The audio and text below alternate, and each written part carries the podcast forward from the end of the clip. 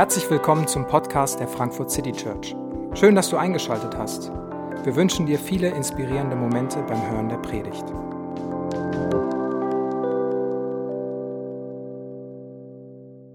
Hallo, schönen guten Morgen. Mein Name ist David und ich bin Pastor hier. Und wenn Leute von ganz hinten noch ganz nach vorne kommen wollen, dann ist hier noch fünf Plätze frei. Keine Angst, ich habe geduscht heute Morgen. Das sollte äh, sicher sein, aber ich vermute mal, das wird nicht so wirklich passieren. Doch, es bewegen sich manche. Ein, ein Wunder. Herzlich willkommen. Ähm, wir feiern heute einen großen gemeinsamen Gottesdienst, einen Visionssonntag. Und wir wollen uns äh, heute und auch später noch in dem Treffen die Fragen stellen, okay, warum sind wir hier, was machen wir und was ist wichtig für uns als, als Kirche? Und was ich immer spannend finde in meinem Leben, werde ich mir selber die Fragen stellen, wer bin ich? Wo bin ich, wo will ich eigentlich hin, wie will ich leben, wer will ich sein, dann finde ich die Geschichten von anderen Menschen immer super hilfreich und inspirierend.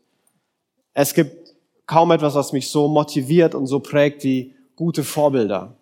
Und manchmal bin ich sehr frustriert, dass mir die fehlen. Dass in manchen Bereichen in meinem Umfeld oder mit Menschen, die ich kenne, irgendwie so wenig gute Vorbilder sind. So wenig Menschen, wo ich sage, hey, wenn ich mal, wenn ich mal alt bin, dann will ich genau so sein.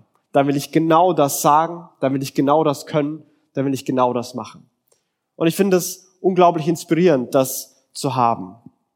Und wir befinden uns in einem Brief, dem Kolosserbrief, wo Paulus ganz persönlich an eine Gemeinde schreibt. Und diese Zeilen hier, die wir gerade gehört haben, sind vielleicht die persönlichsten des, des ganzen Briefes. Und das Leben von Paulus, wenn ich mir das anschaue, ist ein ein wirklich spannendes. Und er beginnt hier und redet von Herausforderungen und Leid und dann sagt er so Sachen wie, ja, ich freue mich über die Bedrängnisse und ich freue mich über die Leiden, die ich habe. Und das ist schon mal der erste Moment, wo ich ganz persönlich so ein bisschen auf Abstand gehe und mir denke so, äh, okay, schön, dass du dich über Leiden freust. Ich würde mich freuen, wenn ich nicht leide. Das ist so eher mein Ziel, wenn mein Leben nicht voller Schwierigkeiten und Herausforderungen ist. Aber Paulus ist überhaupt nicht alleine. Im Neuen Testament wieder und wieder die Menschen, die mit Jesus unterwegs waren. Petrus schreibt sowas, Jakobus schreibt sowas, Paulus schreibt das immer mal wieder, dass sie das Gefühl haben, hey, Nöte und Leiden sind was, was irgendwie dazugehört und was im Leben sinnvoll und schwierig äh, zwar sein mag, aber das Leben sinnvoll und, und wertvoll zu machen scheint. Und Paulus schreibt diese Zeilen nicht, als es ihm brillant gut geht, sondern Paulus schreibt das, als er im Gefängnis sitzt. Im Gefängnis ist nicht so eine Matratze mit Fernseher und warm, sondern wahrscheinlich war er in irgendeinem dunklen Loch mit zwei Ketten an die Wand gefesselt. Er hat den Brief auch jemandem diktiert, konnte den gar nicht selber schreiben, weil so schreibt sich ein bisschen dämlich. Ähm, und er schreibt diese, diese Zeilen, wie es ihm geht, was seine Perspektive auf, auf sein Leben ist. Und die schließt er direkt an nach, nach dem, was wir auch letzte Woche gehört hatten, wo er über über Jesus redet, wo er, wo er Jesus versucht, den Leuten in Kolosse so groß zu machen wie möglich. Jesus, der der Ursprung und das Ziel von allem ist, was existiert, der, der erste und größte und beste. Er, der der ewige Gott in Person ist, der den Tod überwunden hat, der auferstanden ist, dass er selbst in der neuen Welt der Erste ist. Und er soll in allem Vorrang haben. Und er hat die Welt mit sich versöhnt. Und er lädt uns ein, ein neues Leben zu führen. Er will in uns leben. Und er, er will, dass wir als seine Kinder in Beziehung mit ihm stehen. Und dann, genau nach all diesem, schließt Paulus an, wie er sich selbst und wie er seine Verantwortung sieht. Angesichts von all dem freue ich mich auch über die Nöte, die ich durchmachen muss. Denn sie kommen euch zugute. Sie gehören zu den Bedrängnissen um Christi willen, die nach Gottes Plan noch ausstehen. Und was ich davon an meinem Körper erleide, nehme ich damit dem Leib von Christus ab der Gemeinde, zu deren Diener Gott mich gemacht hat. Er hat mir nämlich in Übereinstimmung mit seinem Plan die Aufgabe anvertraut, euch seine Botschaft in ihrem ganzen Umfang bekannt zu machen. Paulus beschreibt, dass er Nöte und Bedrängnisse hat. Und das ist alles anscheinend Teil von Gottes Plan und Gottes Idee und seiner Aufgabe als, als Diener. Er sieht sich als einen Beauftragten, als jemand, der eine, eine Verantwortung von Gott bekommen hat. Davor, in den Zeilen davor, hat er groß von den Versprechen Gottes geredet, wer Gott ist, dass Gott den, dass Gott lebt und regiert, dass Gott den Tod überwunden hat und allen Anteil geben wird daran, dass Gott uns nie mehr verlassen wird, dass er bei uns ist, dass wir seine geliebten Kinder sind. Er macht dieses Versprechen groß und dann schließt er sich selbst an und sagt, und daraus folgt für mich, dass ich eine Verantwortung habe, dass ich im Dienst stehe, dass dieser Gott mir eine Verantwortung gegeben hat.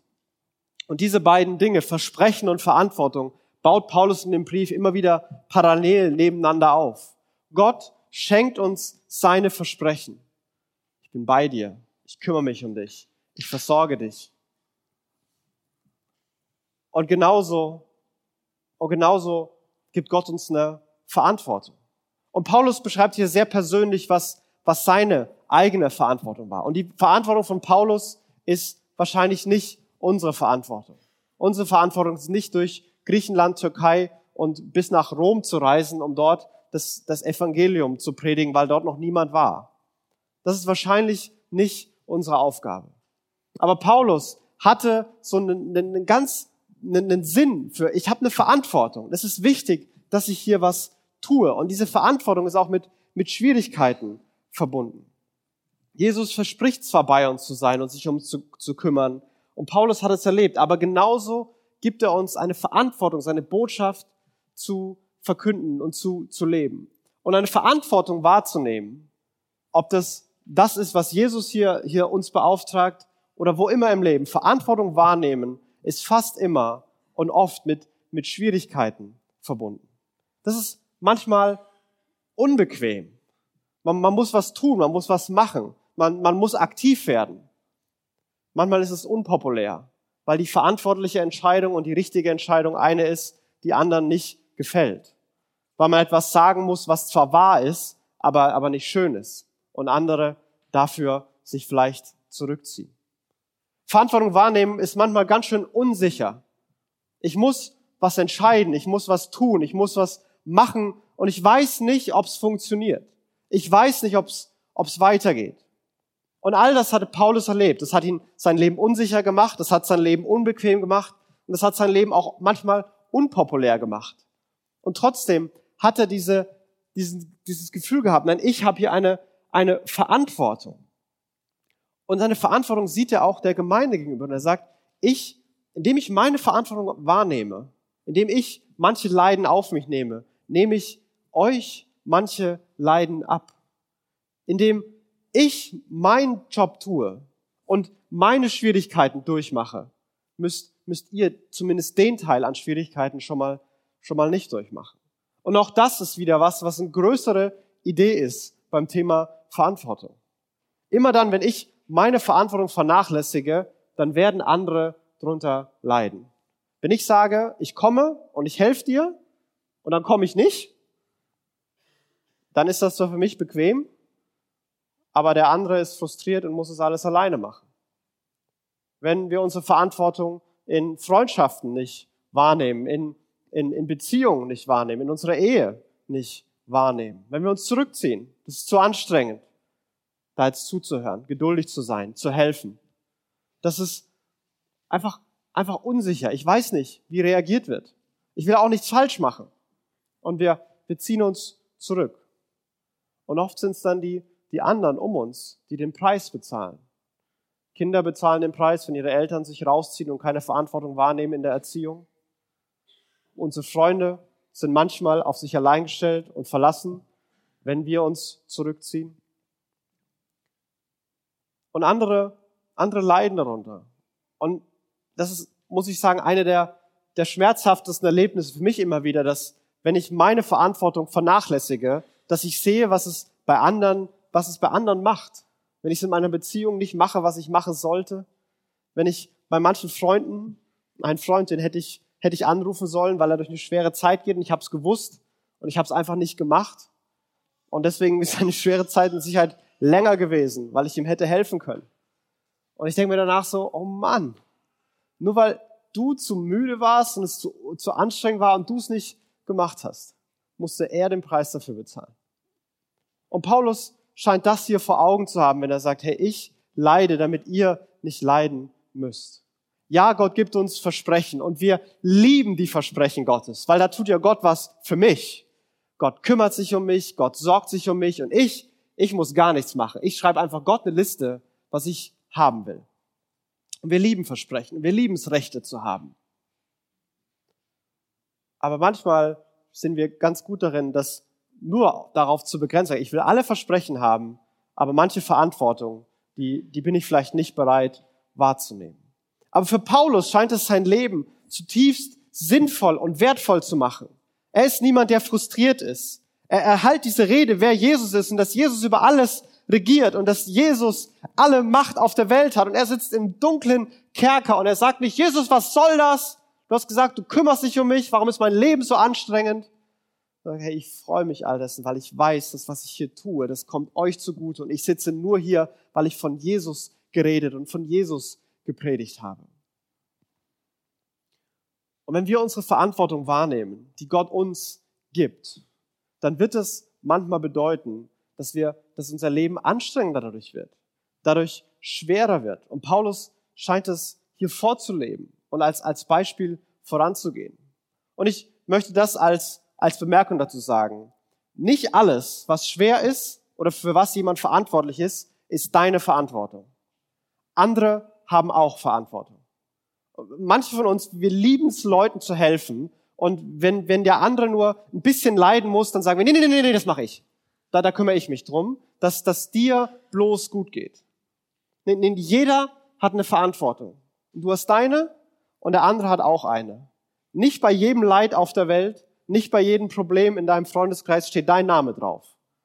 Bei manchen schon, aber nicht, nicht bei allen. Und wenn wir uns ansehen, was ist unsere Verantwortung, was, was könnte das denn für uns sein, wenn wir da viel darüber, darüber reden, was, was ist denn eigentlich unsere Verantwortung? Welche Verantwortung gibt uns, gibt uns Gott? Und ich glaube, dann gibt es vier große Kategorien und wie sich persönlich zeigt, ist dann von jedem zu jedem anders. Aber die großen Kategorien sind, wofür bin ich verantwortlich? Ich bin für mich und mein Leben verantwortlich. Und dafür bist alleine du verantwortlich.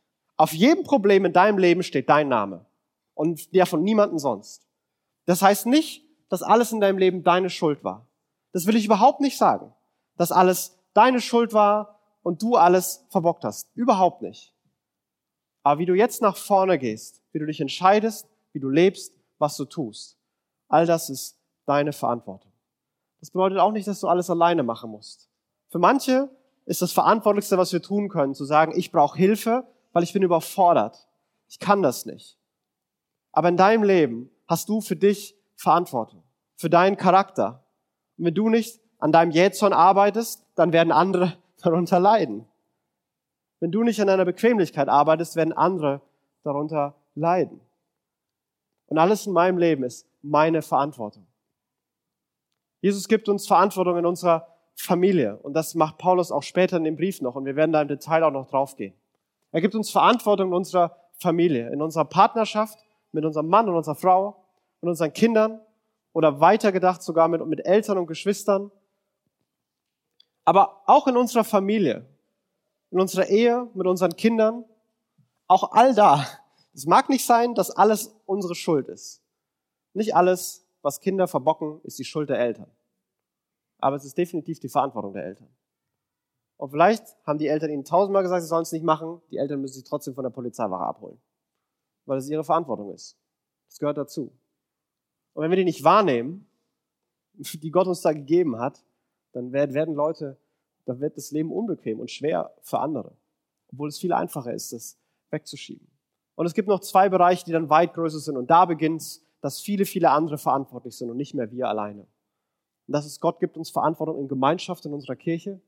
Und Gott gibt uns Verantwortung in der Welt, in der wir leben. Für unsere Kollegen, für unsere Nachbarn, für Menschen um uns haben wir eine Verantwortung. Wir haben eine Verantwortung für den Planeten, jeder von uns. Die mag nur so klein sein im Vergleich zu dem, was alle anderen an Verantwortung haben, aber wir haben einen Teil. Wir sind auch verantwortlich.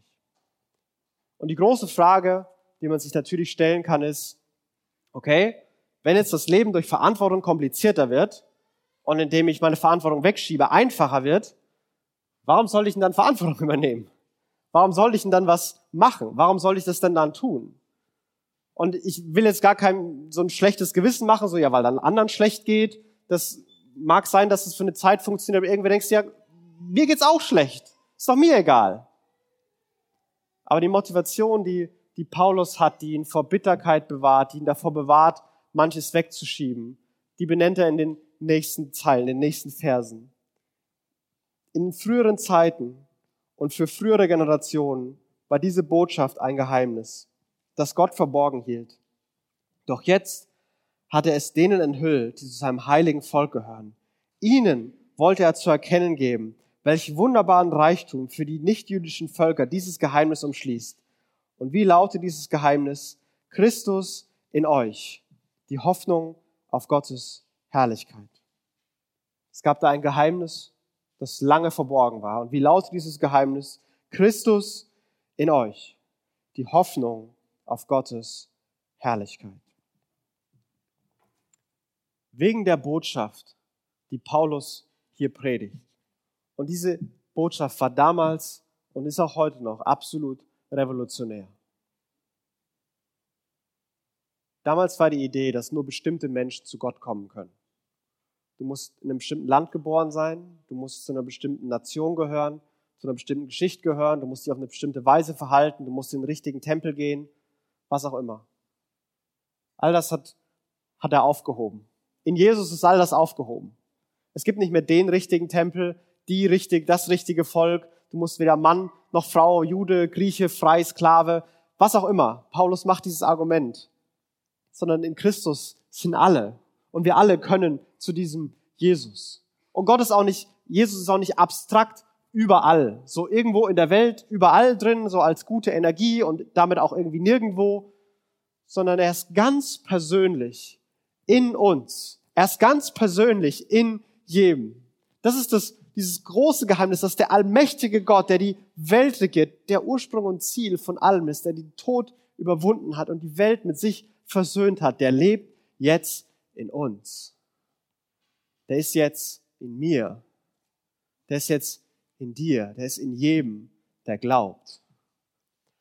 Und Paulus sagt, das ist eine, eine Hoffnung, eine Hoffnung auf Herrlichkeit. Und diese Botschaft war für Paulus so gewaltig, dass es für ihn eine große Ehre war, dass er die erzählen und verkünden darf. Wenn wir was Besonderes zu sagen haben, eine besondere Botschaft haben, dann ist das eine, was echt Besonderes und eine große Ehre, das zu sagen. Manche tollen Nachrichten, die, die schreibt man nicht einfach im Handy rein, sondern will man den anderen sehen. Da will man sagen, dass man den neuen Job hat, dass man die neue Wohnung hat, dass man in der Beziehung ist, dass die Verlobung geklappt hat oder dass man schwanger ist oder was auch immer. Man will den anderen sehen. Die Botschaft ist so besonders ich, ich kann es kaum erwarten, das zu erzählen.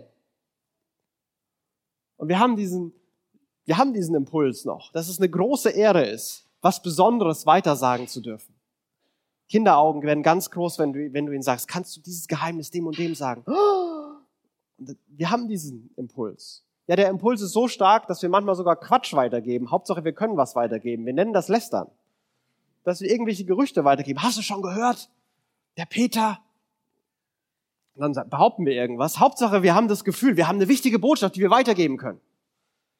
Aber wir haben eine tatsächliche, echte Botschaft, die wir weitergeben können. Wir müssen uns nichts ausdenken. Jesus regiert, Jesus ist auferstanden, er lebt und er will Leben retten, verändern und prägen und neu machen.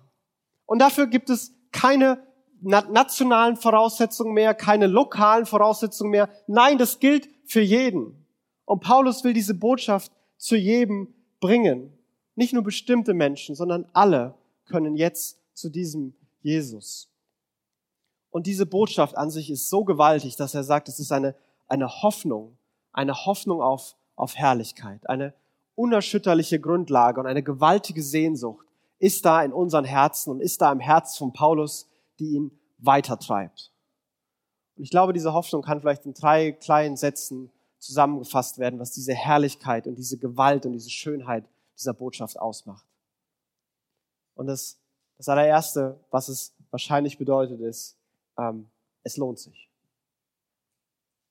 Paulus hat diesen tiefen Sinn von, es lohnt sich. Was ich hier tue, was ich hier mache, das ist nicht vergänglich. Das ist nichts, was, wenn ich eben weg bin und Menschen, die mich kennen, weg sind, dass die dass mich alle vergessen, dass es mit mir im Grab verschwindet. Das ist nichts, was einfach durch die Hände rinnt, was man nicht behalten kann. Nein, es lohnt sich. Das ist ein tiefer Sinn von, es ist sinnvoll. Und 2000 Jahre später reden wir über diesen Text und reden wir über diesen Mann und es hat immer noch Auswirkungen. Und Paulus hat mehr Menschen geprägt, als er sich wahrscheinlich hätte träumen lassen können mit dem, was er da geschrieben hat und mit seiner Geschichte. Es, es lohnt sich, Verantwortung zu übernehmen, diese Verantwortung, die Jesus uns gibt, für uns persönlich, für unsere Familien, für, für, die, für die Gemeinde, für die Welt, die lohnt sich. Und die zweite, was das vielleicht bedeutet, ist, ich bin nicht alleine. Ich bin nicht alleine. Wie oft ist manchmal das Demotivierendste, was wir fühlen können. Nur mir geht's so. Nur ich habe dieses Problem. Nur ich bin in dieser Herausforderung. Keiner versteht mich. Ich bin eben besonders. Aber wir sind nicht alleine. Jesus ist in uns. Und selbst wenn die ganze Welt uns wirklich verlassen würde, und es nicht nur ein Gefühl wäre, sondern alle uns verlassen, tatsächlich uns verlassen würden, dann wären wir nicht alleine. Dann wäre ich nicht alleine, weil Jesus immer noch in mir ist. Was immer Paulus erlebt hat, Höhen und Tiefen, selbst dunkle Kerkerzellen, sagt er, in mir ist eine Hoffnung, die gewaltig ist, weil ich bin nicht alleine. Und das, das dritte ist, ähm, es wird gut. Eine Hoffnung in uns, die sagt, es wird gut. Die nicht sagt, alles wird immer perfekt laufen. Es gibt keine Schwierigkeiten, es gibt kein Leid. Paulus ist wahrscheinlich Beispiel Nummer eins, dass es nicht bedeutet, dass es manchmal nicht schwer ist. Aber er sagt, es wird, es wird gut. Es gibt diese Erwartung, diese Sehnsucht nach ultimativer Erfüllung und Herrlichkeit. Wo alles, womit du dich jetzt rumschlägst, was dich jetzt ärgert, der Stress, die unfertigen To-Do-Listen, die, die, die Menschen, die sich komisch verhalten, all das wird keine Rolle mehr spielen irgendwann. Alle Müdigkeit, alle Krankheit, es wird alles irgendwann weg sein. Ja, sogar aller Verlust und alle Verletzung wird wiedergegeben und wird geheilt werden. Es wird alles weg sein. Es wird alles gut. Und diese Superheldengeschichten, die dieses Happy End haben, Jesus ist der Superheld und es gibt das Happy End. Es wird alles gut. Und mit dieser Hoffnung treibt das, die treibt Paulus voran. Ja, ich sitze im Gefängnis. Ja, es ist dunkel. Und ja, die Ratten sind ganz schön viele hier. Aber es wird gut. Es lohnt sich. Ich bin nicht alleine, weil was Jesus für mich getan hat und dass Jesus Hölle und Tod überwunden hat und jetzt frei seine Liebe allen Menschen zugänglich ist, das ist so gewaltig. Das lohnt sich. Ich bin nie alleine. Und es wird gut. Und das formuliert er dann noch zum Abschluss als ein Ziel seines Lebens und seiner Aufgabe. Ihn, Christus, verkünden wir. Wir zeigen jedem Menschen den richtigen Weg und unterrichten jeden Menschen in der Lehre Christi. Wir tun es mit der ganzen Weisheit, die Gott uns gegeben hat.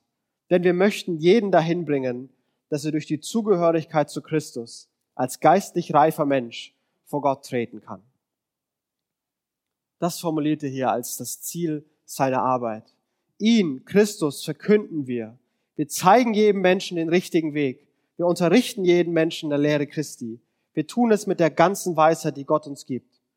Wir möchten jeden dahin bringen, dass er durch die Zugehörigkeit zu Christus als geistlich reifer Mensch vor Gott treten kann. Durch die Beziehung zu Jesus, sagt Paulus, soll jeder zu einem reifen, zu einer gereiften, erwachsenen Persönlichkeit werden. Zu, zu einem reifen Christen. Das ist sein Ziel. Genau, genauso wie das Ziel von Erziehung ist nicht, dass Hauptsache es überlebt das Kind.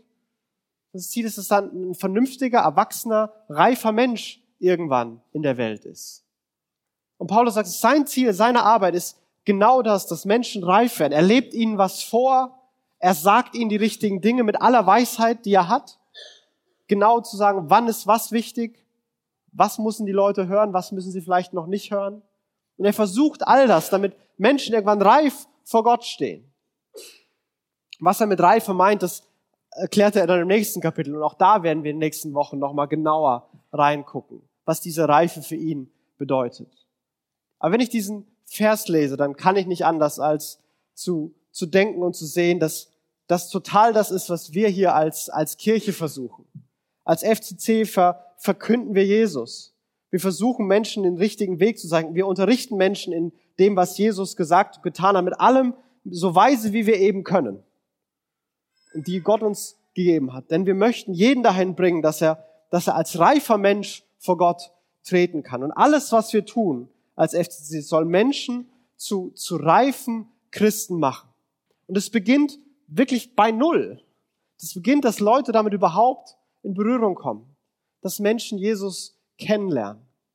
Wir versuchen einladend zu sein, offen zu sein. Wir machen Veranstaltungen, dass Leute da ganz, ganz einfach, ohne große Hürden uns kennenlernen können, dass sie Gott kennenlernen können. Wir versuchen in Gottesdiensten zu erklären, was wir tun, damit Leute damit überhaupt erst in Berührung kommen können.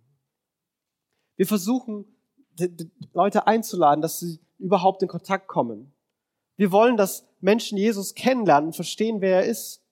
Wenn du ein paar Mal hier bist, dann fällt dir vielleicht auf, dass dieser Name Jesus eigentlich in jedem Gottesdienst fällt. Und dass es immer irgendwie um den Typen geht. Und das ist Absicht. Wir wollen, dass Menschen Jesus kennenlernen und wissen, wer er ist. Weil das ist das Zentrum und die Grundlage. Das ist die, die Hoffnung, die, die da in uns schlummert. Die Kraft, die in uns schlummert, ist zu sehen und zu verstehen, wer dieser Jesus ist. Und wir wollen, dass Menschen ihn kennenlernen. Wir wollen einander vorleben, wie ein Leben mit Jesus aussehen kann. Wir wollen uns gegenseitig dabei helfen und gegenseitig rausfinden, was bedeutet es, als Christ zu arbeiten?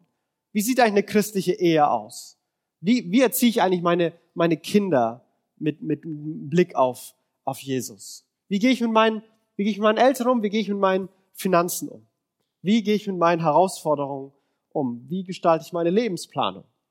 Wir machen Lounges, wo man sich darüber austauschen kann. Wir haben bestimmte Angebote für verschiedene dieser Themen. Wir wollen uns gegenseitig dabei helfen, dass wir es einander vorleben können, dass wir füreinander diese Vorbilder sein können, wo sie vielleicht fehlen und dass wir uns gegenseitig helfen, dahin zu kommen, wie Jesus sich das gedacht hat. Wir wollen uns das vorleben und wir wollen uns auf diesem Weg gegenseitig helfen und gegenseitig ermutigen. Weil, weil jeder von uns, glaube ich, ist alleine irgendwann verloren. Irgendwann bleiben wir stecken, irgendwann ist der Frust zu groß, irgendwann ist die Anstrengung zu hoch, irgendwann ist ein Hindernis unüberwindbar.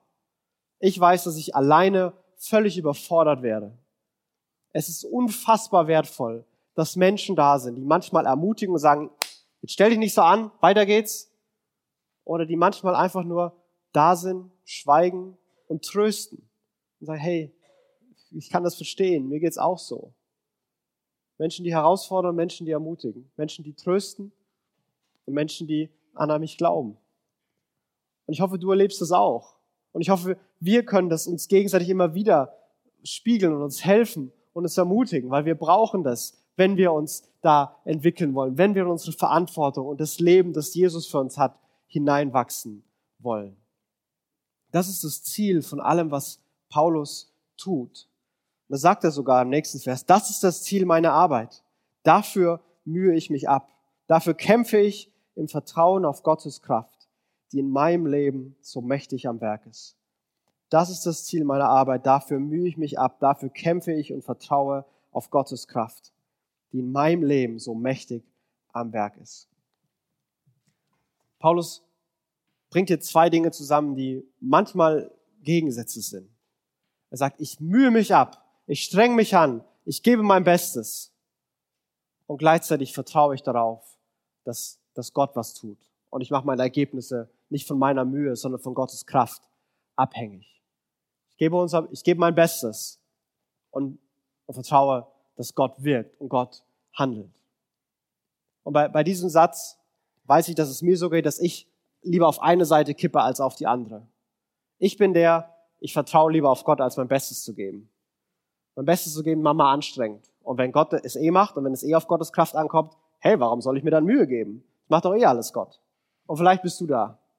Es gibt auch andere, die sind genau auf der anderen Seite. Ich muss mein Bestes geben und ich muss noch mehr werden. Und wenn ich es nicht mache, dann macht es keiner. Und wenn es nicht perfekt ist, dann kann es überhaupt nicht werden, weil Gott wird es nicht segnen. Da wird Gott mir nicht helfen, wenn ich nicht mein Bestes gebe. Und vielleicht bist du da und, und bist auf, auf der Seite.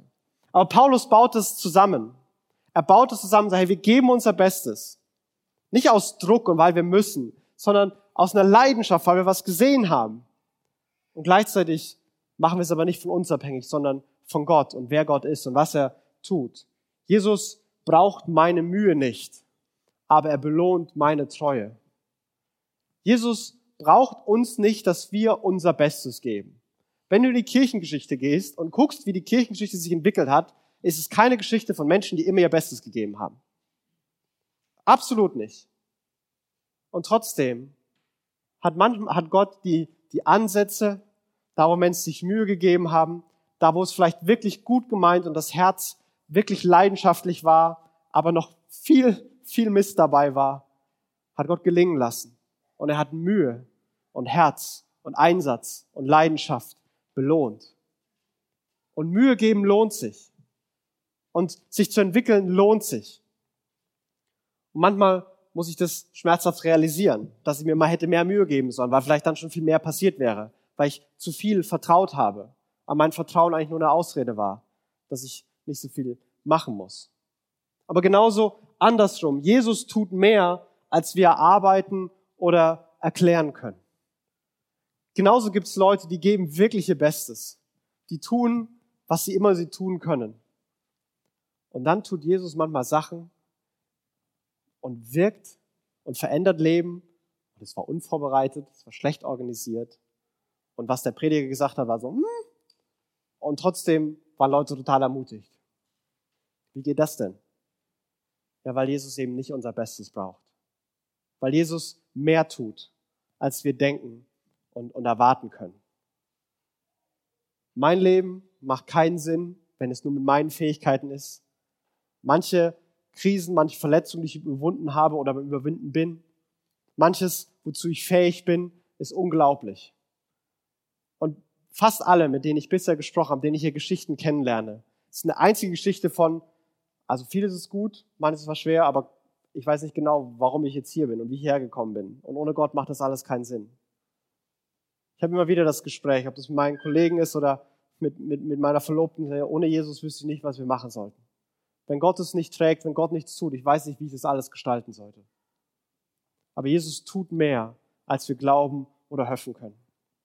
Weil Jesus ist dieser große Auferstandene, der die Welt regiert und selbst in der Vergänglichkeit immer noch über allem steht, weil er auferstanden ist und lebt, der uns zu sich einlädt, uns mit, sich versöhnt, sagt, kommt zu mir, ich bin bei euch, ich helfe euch, ich habe euch lieb, ich gebe euch alles, was ihr braucht und ich gebe euch Verantwortung. So ernst nehme ich euch, ich will euch dabei haben. Ich gebe euch die und ich helfe euch, eure Verantwortung wahrzunehmen. Und wenn wir das sehen, wenn wir das erleben, wer Jesus ist, wie gewaltig es ist und was er uns für uns getan hat, dann glaube ich, kann es in uns eine Leidenschaft und ein Feuer entfachen, das es bei Paulus auch getan hat, der im Gefängnis solche Zeilen schreiben kann und sagen kann, es lohnt sich. Es lohnt sich so zu leben. Und ich wünsche mir, dass wir Jesus immer wieder so sehen, dass wir das immer wieder so erleben, damit wir die Verantwortung, die wir in unseren Familien und unserer Stadt haben, mit Gottes Hilfe, mit Gottes Kraft, die in uns ist, wahrnehmen und leben können. Ich möchte beten. Jesus, wir, wir wollen dir danken, dass du, ja, dass du lebst, dass du auferstanden bist und dass du jetzt der gewaltige und lebendige und große Gott bist. Dass du über allem stehst und auch über unser Leben. Und du siehst, wie wir, wie wir hergekommen sind. Du siehst, wie wir uns gerade fühlen. Ob wir wirklich niedergeschlagen sind, weil, weil wirklich vieles schiefgegangen ist die letzten Tage. Weil unsere Erwartungen nicht erfüllt wurden, weil unsere Pläne sich nicht, nicht umgesetzt wurden und unsere To-Do-Listen immer voller geworden sind. Du siehst, wo wir enttäuscht wurden von anderen Menschen. Du siehst, wo wir leiden, weil, weil andere wegen uns leiden mussten. Du siehst, wo wir uns in uns selbst verloren haben und nur den Fokus auf uns gerichtet haben. Und Jesus, ich bete, dass du in uns groß wirst, dass du in uns die Hoffnung der Herrlichkeit, dich ausbreitest, dass du strahlst und scheinst, dass du uns versicherst, dass es sich lohnt, dass du da bist, dass es gut wird und wir nicht alleine sind. Damit unsere Leben von dir geprägt sind. Damit wir in der Welt um uns deine Botschaft vorleben und erklären können. Und so bete ich, dass Jesus du vor uns wieder groß wirst. Dass die Hoffnung in uns beginnt, sie wieder Raum, Raum gewinnt und beginnt, unser Herz höher schlagen zu lassen. Und du uns veränderst. Und Jesus, wir beten, dass du es tust. Amen. Wir hoffen, die Predigt hat dich inspiriert. Wenn du uns kennenlernen möchtest, dann schau einfach mal auf unsere Homepage www.frankfurtcitychurch.de oder besuche uns in unseren Gottesdiensten. Bis dann!